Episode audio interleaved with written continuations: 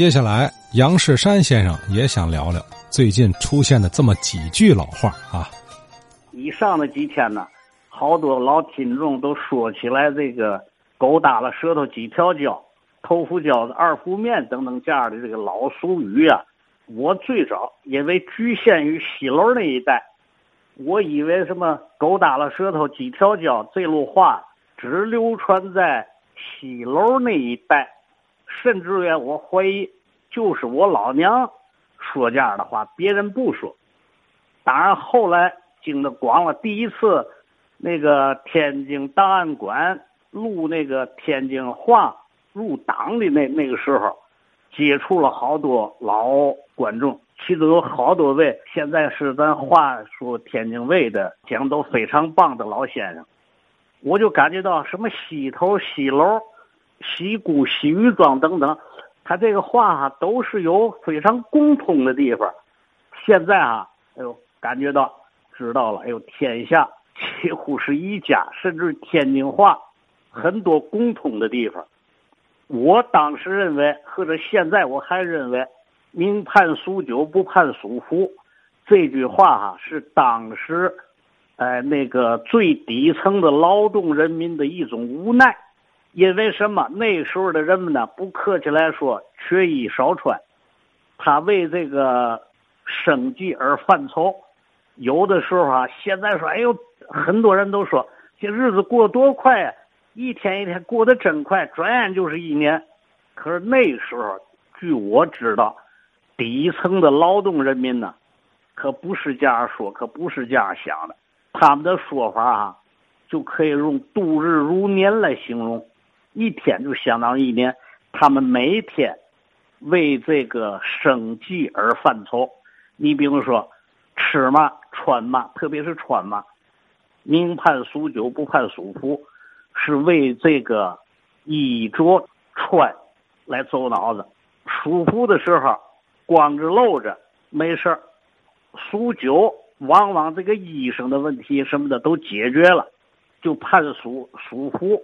感觉到不那么可怕，可一到了伏天，他往往家庭主妇们就要为这个冬天一家子孩子大人的这个衣着有没有棉衣服，有没有夹衣服，都需要添，都需要织，是为了生计而考虑的这个事儿。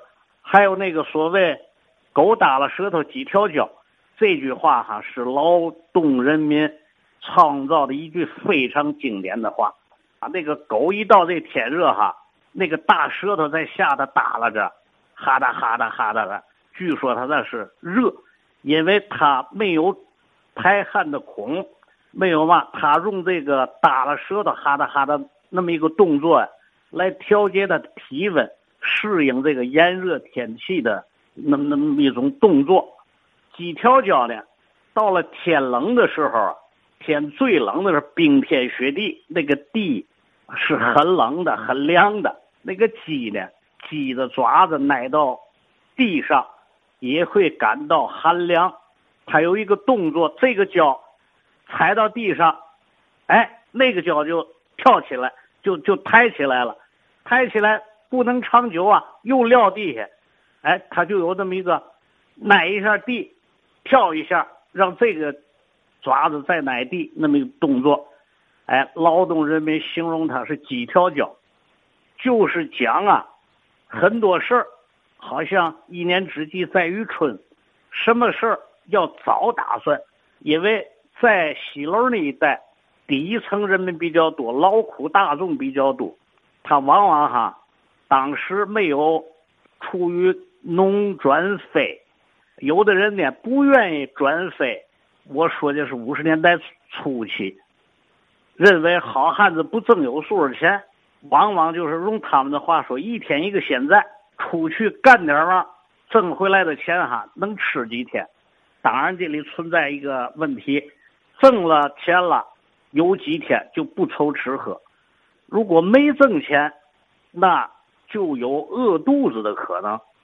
所以干什么事儿就不能。用那种打把叉的想法，春天干嘛，夏天干嘛？你有什么事儿，早做计划，早做打算，用那个西楼那边人们的话说，叫你得有礼貌心，礼貌心就是长远的打算，是是那个意，礼貌心，就是你早早的规划一下，我今年要干嘛，我指着嘛挣钱来养家糊口，说早干嘛去了，狗打了舌头几条脚，你着急了。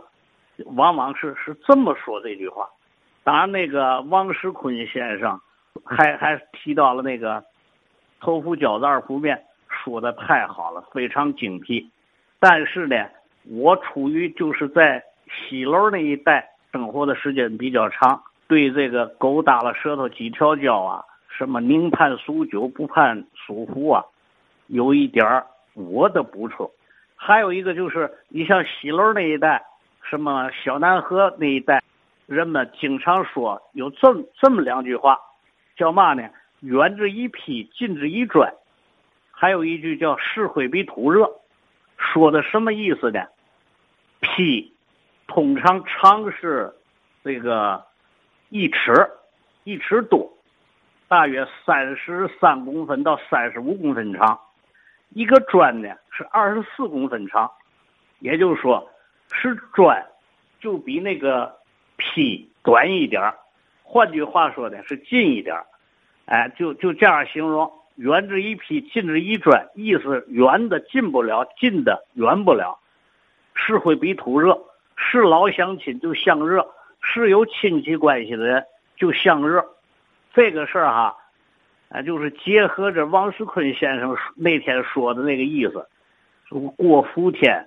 什么住大杂院互相有个关照，吃饭、做菜都有一个互相照应，都嘛这这个事儿哈，那是太贴切不过了。再再有，你比如那时候，小孩们偶尔有打仗的，你像老西楼那一带，他就是几大姓，邵、徐、杨，那个小孩们往往也是因为这个姓啊有分别的，打起来了。矫情起来了，闹起来了，自然而然的，住东边的人就不会向着西边人，姓徐的人就不会向着姓姓邵的人，那个弟弟挨打，哥哥上前什么苏白的、近的，都会帮忙。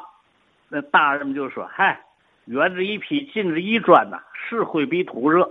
这个事儿哈，远的近不了，近的远不了，就都说这个。”包括刚才咱们说的，什么狗打了舌头几条胶啊，这像这种话，逐渐逐渐的，由于大环境变了，老人们还记得，年轻人，呃，就会淡忘了那个狗打了舌头几条胶，能判数九不判数福，远之一批，近之一一砖，这个话逐渐的被人淡忘了。有些人，当然从字面上讲，有的时候就解释不出来。很多的东西，怎么叫大环境变了呢？什么天津市很多老地方，很多这个原来家族聚居、亲戚朋友聚居的那个地方，他因为居住在一块儿，除了祖门当家的关系，除了亲戚关系、姻亲的关系，再有呢，因为居住久了，还形成邻居关系、朋友关系，这一大规模的平房改造、拆迁，很多人。都离开了，有的甚至于失去了联系。像这样的话，就更没有人记得。你包括小南河那样的农村也是一样，原来都是聚族而居，现在呢，融入了大量的外来人口，都去住楼了，几个村合到一块了。他虽然跟市里的居民还不太一样，但是那种亲情关系，那种。聚族而居的关系逐渐的远了，逐渐的失去了，所以这个事儿哈，也是一个所谓乡情乡愁越来越淡漠的这个原因。好啊，您看啊，几句老话啊，杨世山先生也是联想了很多，也介绍了很多，呃，尤其是曾经人们产生啊这样老话的那个那个时代背景。啊，我们的居住环境，呃，等等。哎，刚才说了个说了个词儿，我没没听明白。立么心，立么心？嘿，这是什么意思啊？这打哪儿来的这这这俩字儿？心知道，立马，哎，这听着像满满蒙语系呢啊！这个狗打了舌头几条脚，哎，这话解释的我觉得挺好。它是比较含蓄的一种隐喻，虽然说是俗语，但是你要从语语语言这个表达的角度来讲，挺高级的呀。他用自然现象代指时间呢。邢爷那天说的是，老娘总在家里念叨说：“孩子们啊，狗吐舌头，你们不干点嘛去哈？挤拳腿你想起来，晚了啊！他他这意思我理解啊，还还干什么？你得趁早。一年下来啊，到了冬天了，快过年了，你想起来得挣点钱去过年了。晚了，早干嘛去了啊？是这么个意思。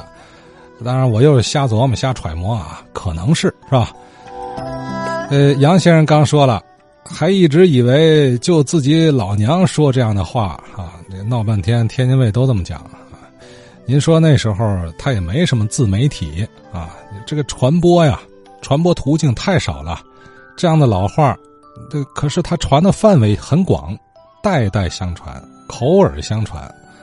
哎，这样的老话，您自己想想不起来，非得是像邢爷这个年岁的老人家，他还是无意中的脱口而出。哎呦，多少年听不着了，一下子想起来自己的老家了哈，老爹老娘、故人旧事、老街老楼，这一幅幅、一幕幕啊，跃然眼前。如果您听节目时候会有这样的感受的话呢，真心希望您啊，给我来电话，哎，别您自己在那感慨，跟我们一块感慨，说说您想到了些什么，是吧？这样呢，才能引引来老人家们更多的话啊。